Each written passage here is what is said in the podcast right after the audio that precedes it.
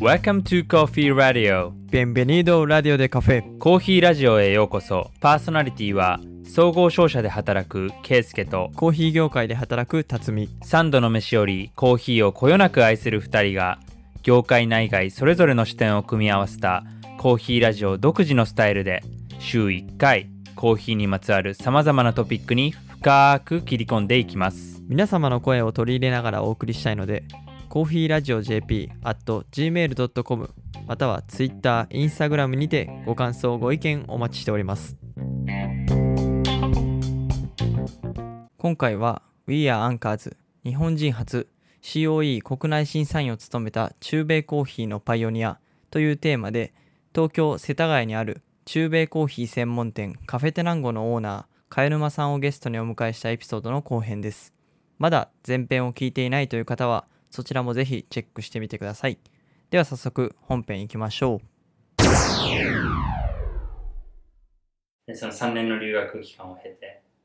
えーカフェでナンゴをオープンされるということなんですけど、まあ、そのオープンされるにあたって、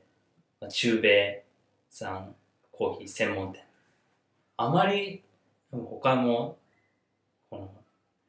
まあ、一つの産地だったらあるのかもしれないですけど中米ってくってやられてる先ってそこまで多くはないと思うんですけど当時そこをやろうと決めたなんか思いとかあと中米産のコーヒーの魅力っていうところを教えていただければなと思うんですけれはい、そうですね。確かに一つの国はあるけど中米っていう地域でくくってっていうのは少ないかもしれないですね。なんかハワイだけとかインドネシアだけとかいう人は結構ねいたりもしますけど。そうですね。まず中米専門店をやろうと思って中米に行ったわけではなかったんですね。たまたまそのガテマラのコーヒーが好きだったんでガテマラに行ったらなんですかねその今まで日本でガテマラのコーヒーを飲んでいてこれがガテマラのコーヒーらしさだって思ってたものはガテマラに行ってコーヒーを飲んだらなかったんですねそんなものは。というのはもうガテマラでもいろんな地域があっていろんな生産者がいてもうめちゃくちゃいろんな味があったわけですよねそこには。でガテマラの味なんてくくれないじゃんって思ってそしたらもうガテマラだけでもなんか専門店が成り立つぐらいたくさん品種があって生成があってフレーバーがあってって思ってこれはいけるかなって思ったんですよね。まあこう帰って開業した時になんか差別化できるかなと。でまあそのエルサルバドルとかその後ねニカラグアホンジュラスコスタリカと行ってるうちにまあ各国にやっぱりいろんなフレーバーがあるわけですよね。でもうこれ中米だけでまとめてもものすごいことになるなと思ってそうしたらあのこれもう範囲を広げられないかなと極めるにはもうそれぐらいで絞っとかないとあのケニアとかエチオピアとか、まあ、他にいいコーヒーはいっぱいありますよねコロンビアもそうですけど。だけどそこまでこう手を広げちゃうと全部が浅くなっちゃうなって思ったんですね。でもやるんだったらその中米産だったらカフェテナン中米のコーヒーを買うんだったらこの店っていうぐらいの地位まで行きたいなと、うん全部に手を広げちゃったら全部が薄まっちゃう。で中米だけだったらきっと今自分が持ってる人脈だけでどんどんこう深掘りしていけるなって思ったんですね。じゃあその35とかで開業してますけどその年齢からじゃあケニアに行って友達作りましょう。エチオピア行って友達作りましょうなんてやってたらもう終わっちゃいますよね、だから手を広げることなくどんどん深く掘り下げていって、まあ、その地域のスペシャリストになれればいいのかなっていう思いで、まあ、中米専門店というのを思いついて開業したと。ど当時2008年ですよね。中米専門店ですって言った時に消費者側の受け止め方ってどうだったんですか？うーん、反応は薄かったですよね。うん、まず中米ってどこっていう。うん、で何度中米って言っても皆さん中南米。まず中米っていう言葉自体が、すごくこう、レアなキーワードというか、うんうん。正直今もコーヒーが好きでなければそうかもしれないですですね。ですね。はいうん。でそこからただ続けられてきてなんかこう変わってきたなっていう感じる節目とかはあったんですか？その消費者の受け止め方とか。やっぱりそこの段階でもこうスペシャルティーコーヒーのどんどんカフェが増えていってシングルオリジンっていう考え方が消費者に浸透してきてっていう段階がこの近年10年ぐらいでもあったと思うんですけれども、その流れの中で中米専門店っていうところの浸透度合いというか。うーん。個人的な感覚としてはあまりないですね。うん。まあ、始めた当初も今もそんなに変わってないかなっていう気はしてます。うん。それは、うん、もうそこは別にもう浸透しないものなんですかね。なんかどういうふうにそこは、あの、整理をされているんですか？うーん、そうですね。多分、中米のすごいマイクロロットを売ってるお店っていうのを理解するには、その普段飲んでるコーヒーのレベルというか品質に対して、こう自覚的にならないと多分次の段階に行かないわけですよね。なので、なんだろう。その、普段自分が飲んでるコーヒーとは何ぞやっていうことに、いかに気づかせるかっていう方がまず先で、そのためにこう YouTube とかをやって、どんどんこう間口を広げて見てる人を増やして、うん。そこからちょっと引っ張り上げていこうかなっていう戦略を今うん。取ってます。うん、中米で3年間過ごされている中で、なんかこう心の変化、こういうふうに思い描いていたけれども、あれこれってちょっと違うなとか、うん、なんか、自分これからコーヒーやっていけるかなみたいな、なんかそういうようなところって、なんか心の変化とかってなかった？ああ向こうで過ごしてた時に思い描いてたものとはなんか違うなっていう。うーんそうですね。なんかこう大きい会社がコーヒーを買い叩いてでなんか現地の人が苦しむみたいなイメージが結構日本ってあって。でなんかまあ具体的な名前ですとネスレとかね結構向こうにいっぱいあるんですけど。なんかすごい評判が悪いのかなと思っていったら結構その製品を作る工場とかがいっぱいあって。なんかすごい現地の雇用に貢献しててすげえなってうん。確かに一概には言えないってことですよね、そうそうそうん。うん、それでねすでに、ね、助けられてるというかうん。たくさん雇用を生み出しててそれで生活してる人もいるからっていうので。なんか生産者とのこう関わりっていうところでは、なんか現地。で、そこが農園を初めて行かれたんですよね、その中米の。はいそうですね。そうですね。なんかそこでのこう心の変変化とかって何かありましたか？それとも、まあ、あんまりイメージ通りっていうのもちょっとあれですけど、なんかあんまりここでサプライズはなかっ農園に行ってさあーいそうですね。まずやっぱり農園に行く前って摘み取ったものを生成するっていう知識はあるけどそれをどこでやってるのかもよくわからなかったし、まあ、実際にどういう流れでやってるのかもわかんなかったんですけどその生成って言ってもすごいこういろんなやり方があるなという。例えば日本だとそのウォッシュトとかナチュラルとかっていうふうに言ってもウォッシュトでも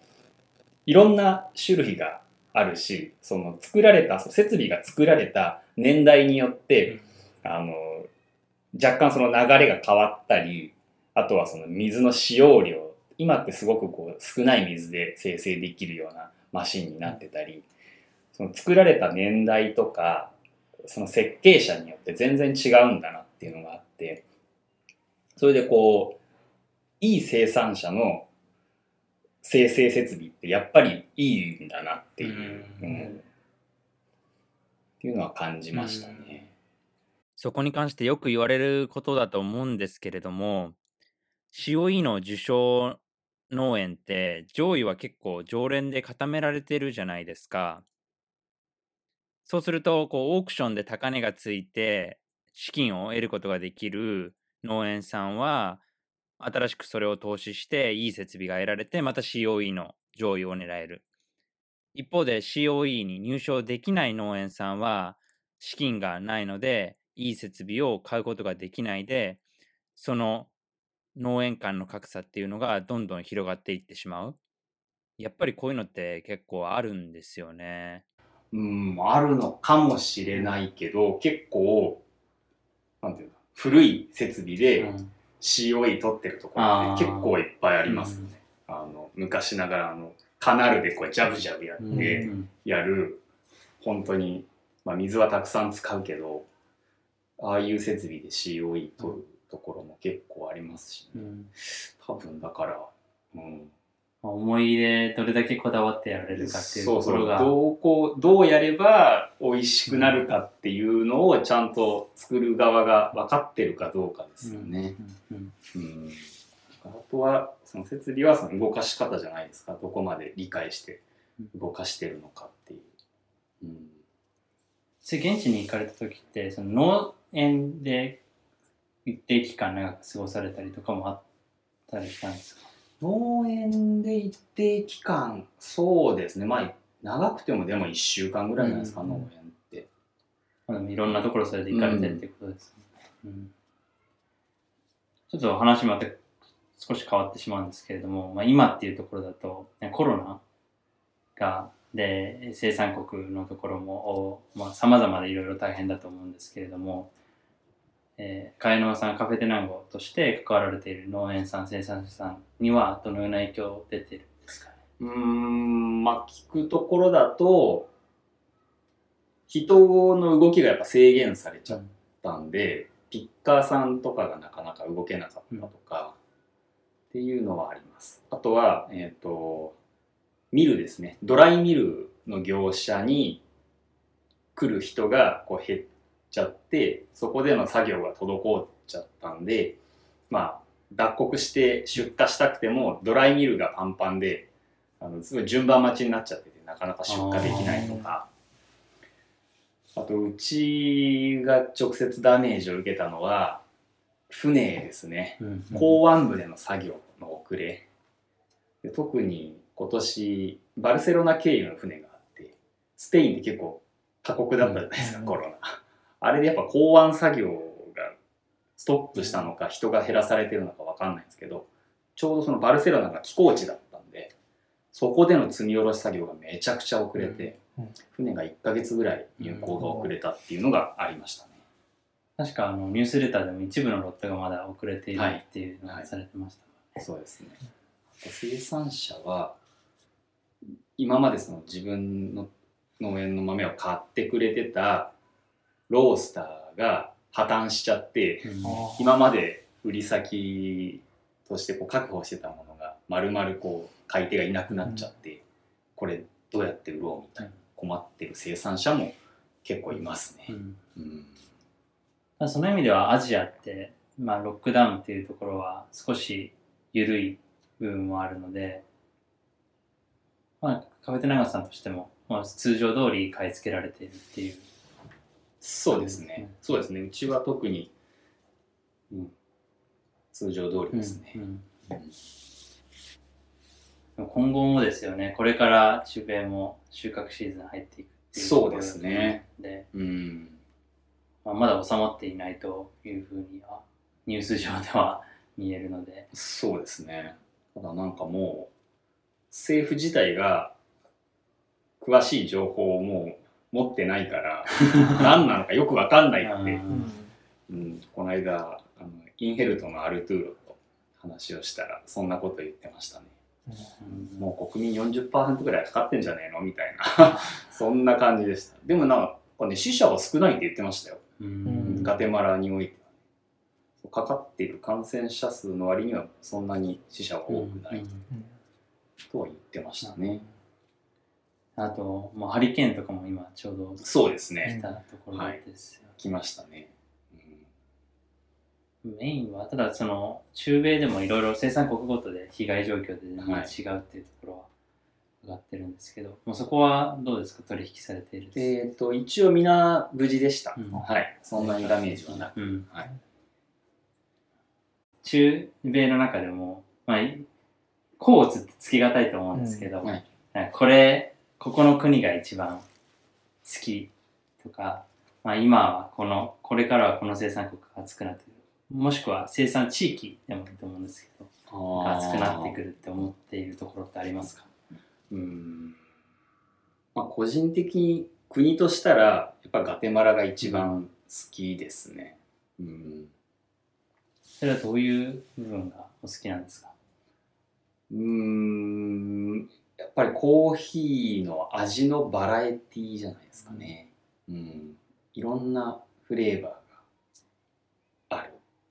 かなというところですかね。コスタリカだとどうしても生成でこう個性を。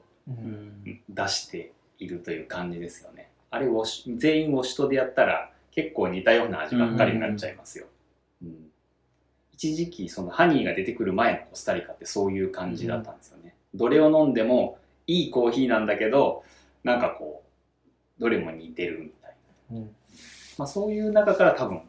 生成であうんの味をつけようじゃないけど変化を与えようっていうのでああいうのが今出てきてると私は思ってるんですけどね。うん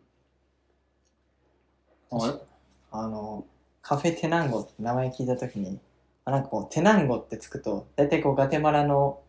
生産地域とかまあお町の名前とかをこう連想させるというかなんか僕も名前聞いた時に、あガテマラ専門店なのかなって最初思ったんですよね。なんかこう名前つけられたなんか経緯というかなんかその辺も聞きたいなと。ああこれは単純にそのスペイン語学校でいろいろ勉強してた時にそのテナンゴの意味は何だっていうのを先生に聞いて、そしたらなんかこう何々がたくさんある場所みたいな意味だよって教えられて、じゃあこれカフェをつければあの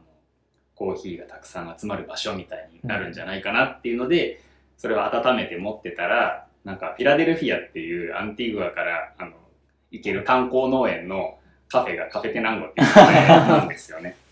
そう。でもそれは、あの、私がもうカフェテナンゴにしようって決めた後に行って、それを知ったんで、別にパクったわけじゃないから、いいやと思って、そのままつけました。確かにテナンゴ多多いですね多いですね。多いですね。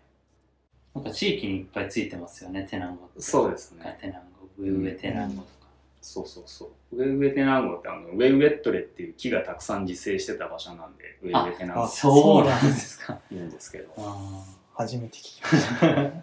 そう。でもなんか馴染みやすい名前ですごいいいですよね。まあでも中米の人に言うとあのガテマラ的だなって言われる先輩やっぱなんとかテナンゴってつくと、ガテマラを連想するらしくて一応まあエルサルファドルにもねチャラテナンゴとかね、うんうんうん。あるんで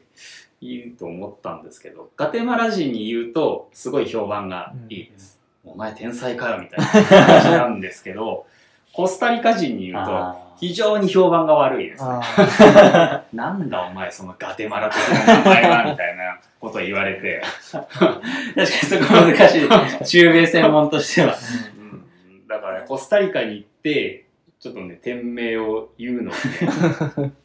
あのはばかられる。はばかられる。ちょっとね野号は言わずにうん。茅沼コーヒーです、あ、そう。うん。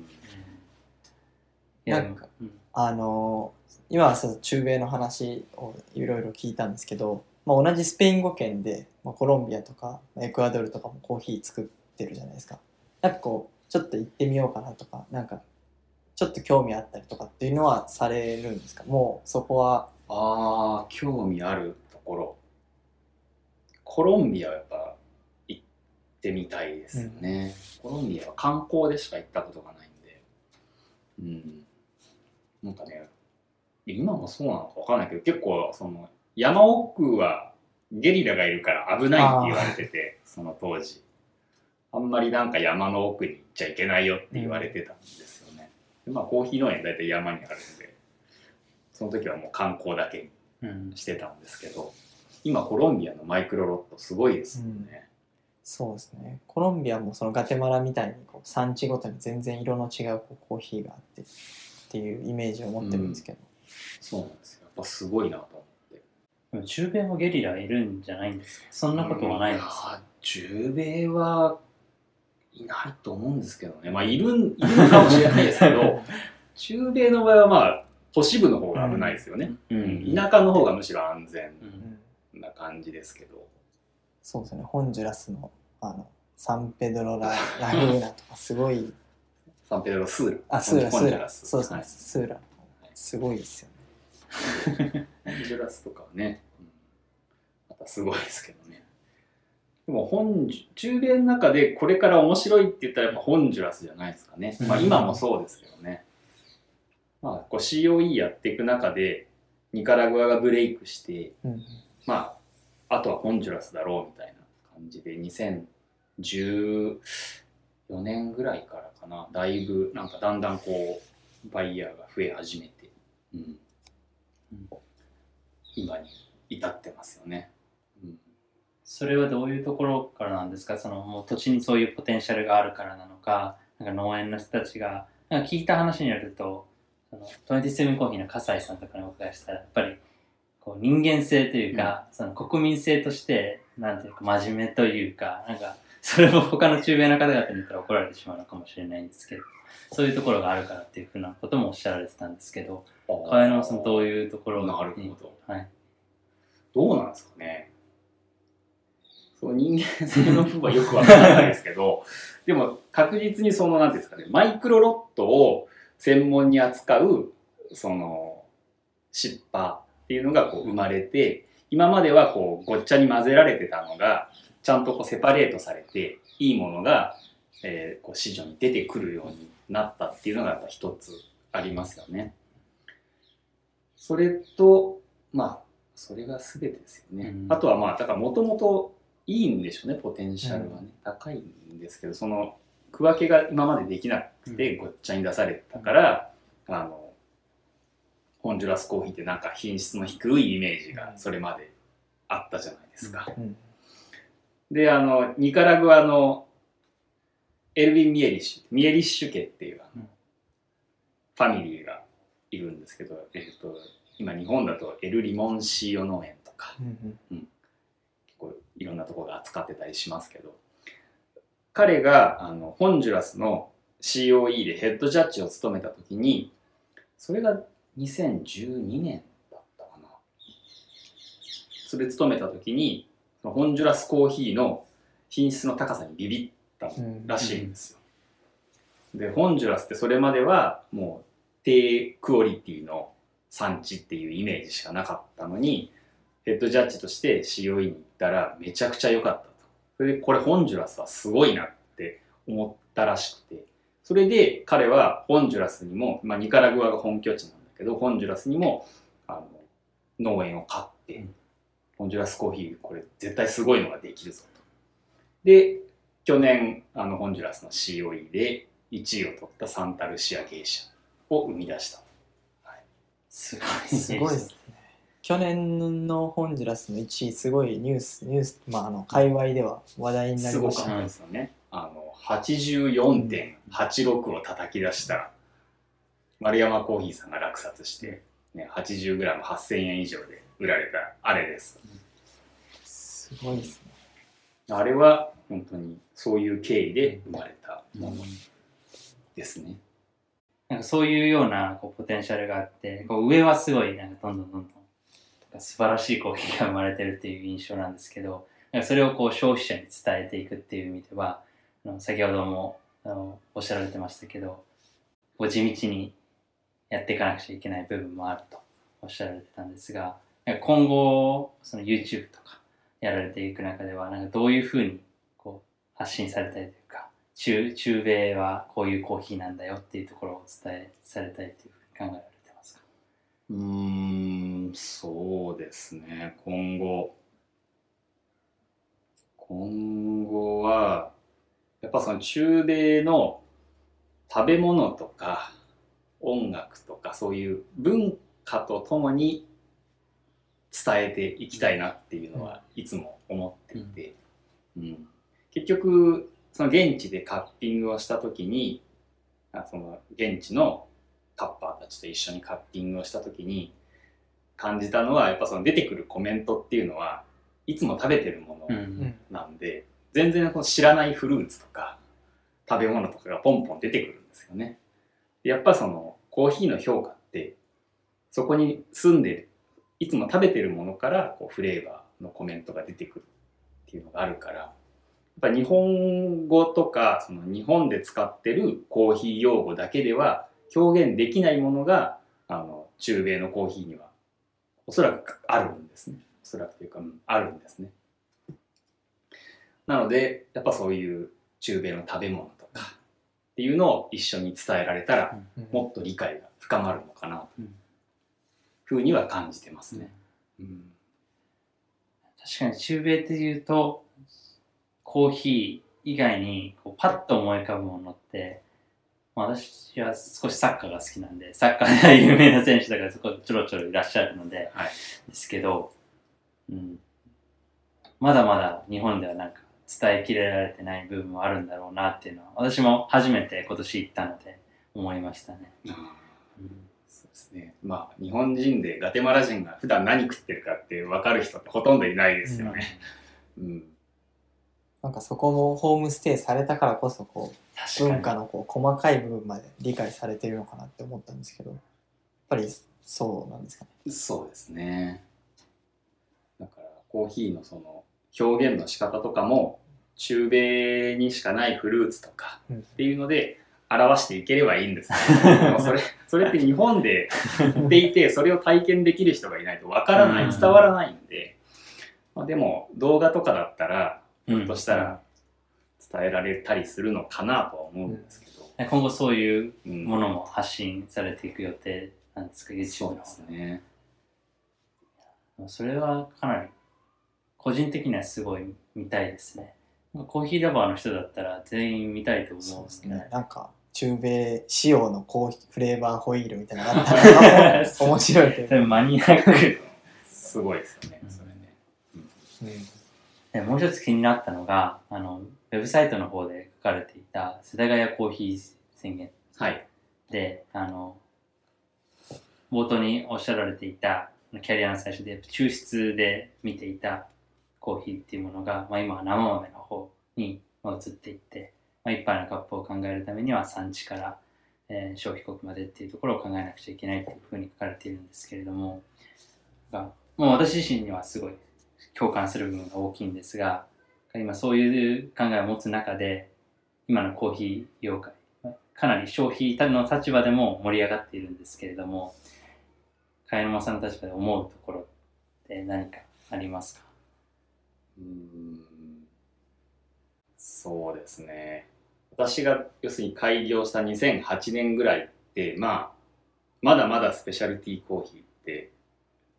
知られてないというか、まあ、そういう時期で、まあ、これからいい生豆をちゃんと探してで自分でその生豆を買って自分で焙煎をしてで自分で店頭で売ろうということをやりたいなっていうことであの世田谷コーヒー宣言書いたんですね。要するにもう大きい会社になっちゃうと買い付けの人は買い付けの人でローストする人はローストの部門の人で売る人はまあお店の売り子さんで。全部分かれちゃうんで知識の伝達がやっぱできなくなっちゃってるんですよね、せっかくそのバイヤーさん買ってくる人が詳しくても売り子さんは何も知らないわけですよね。それじゃああのせっかく出どころの分かってるコーヒーを売ってても大した意味はないんじゃないかっていうのであれを書いたんですね。まあそれをやりたいと。もうその買い付けから最後店頭で手渡しをするまで本化して自分でできないかということで、まあ、カフェテナンを立ち上げたわけですけどまあやってきてみて一応できたんでまあできるんだなということは分かったったんですけど、めちゃくちゃやっぱり大変なんですね。もう体力も使うし、お金も必要だし、まあ、その商売をこう続けていくっていう意味では、おそらくその会社が成長していく中で、すごく短い部分しかそれは一人ではできないんだなっていうのを最近実感してます。要するにもうここよりも大きくなったら分業化せざるを得ない。人間一人ではもう無理っていう限界が見えたかなって。うん、これは2008年から今やってきて、こう、思ってるところですね。で、あとは、やっぱりその、私が2008年開業した時は、まあその時はあれか。でもその確実にその2001年とか、スペシャルティーコーヒーっていう言葉が日本で使われ始めた頃って、もうそのスペシャルティーコーヒーの生豆ってどこで買うのっていう状態だったんです。なので、スペシャルティーコーヒーを販売してますっていうのが、それ、それだけがそのそのままこうキャッチコピーになった時代だったんです。いや、あそこスペシャルティーコーヒー売ってんだっていうぐらいのそのレアさだったんですけど、今って誰でもスペシャルティーの生豆って買えるじゃないですか。どこからでも。で、ちっちゃいロースターもあるし、もう誰でも高品質の豆を買って焙煎して売れる時代にもうなっちゃったんですよね。20年。そうすると、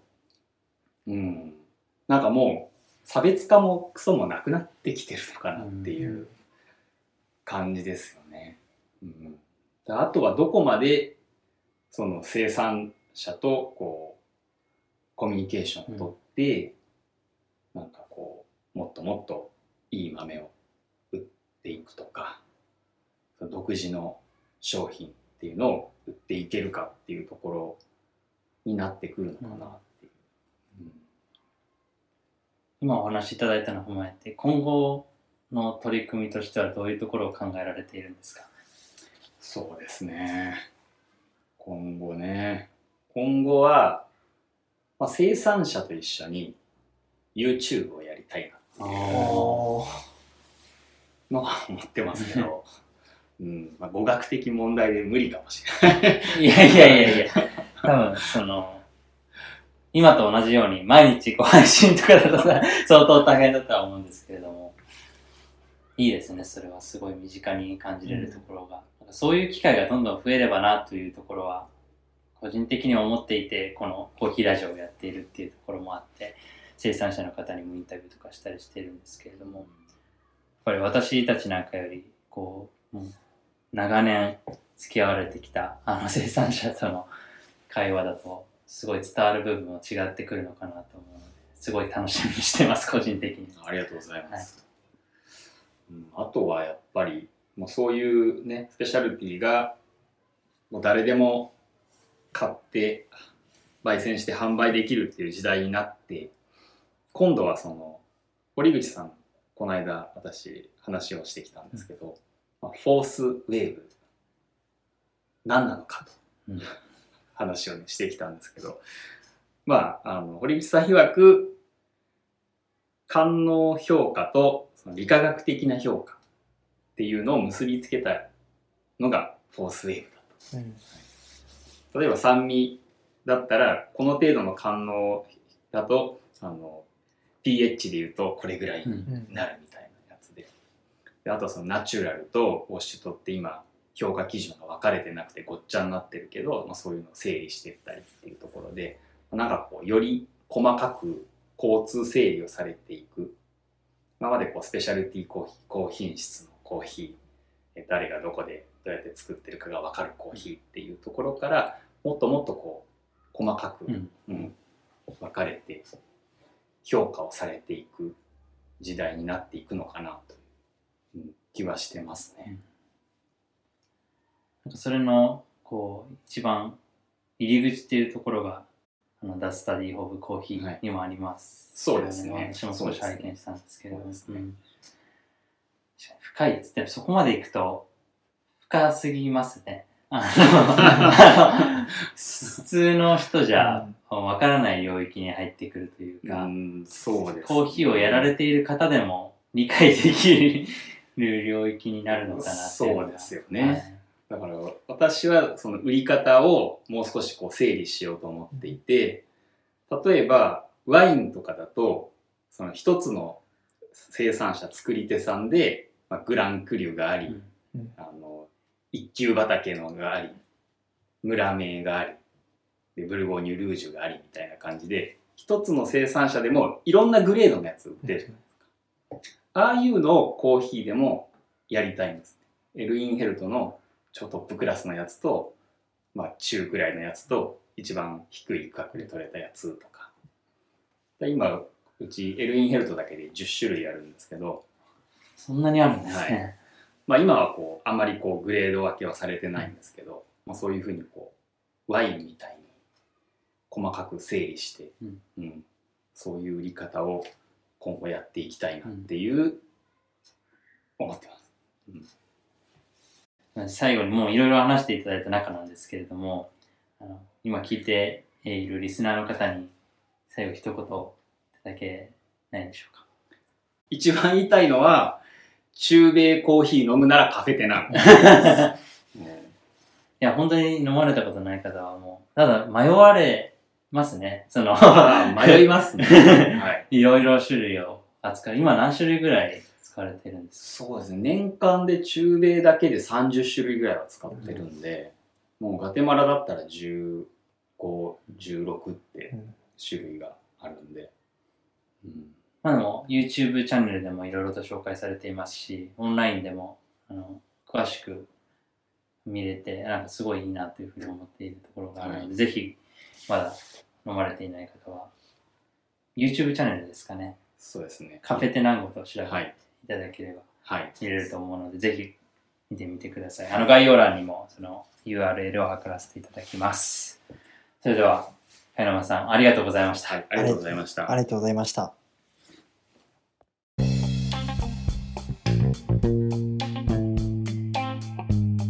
Thank you for listening. This is Coffee Radio. See you next week.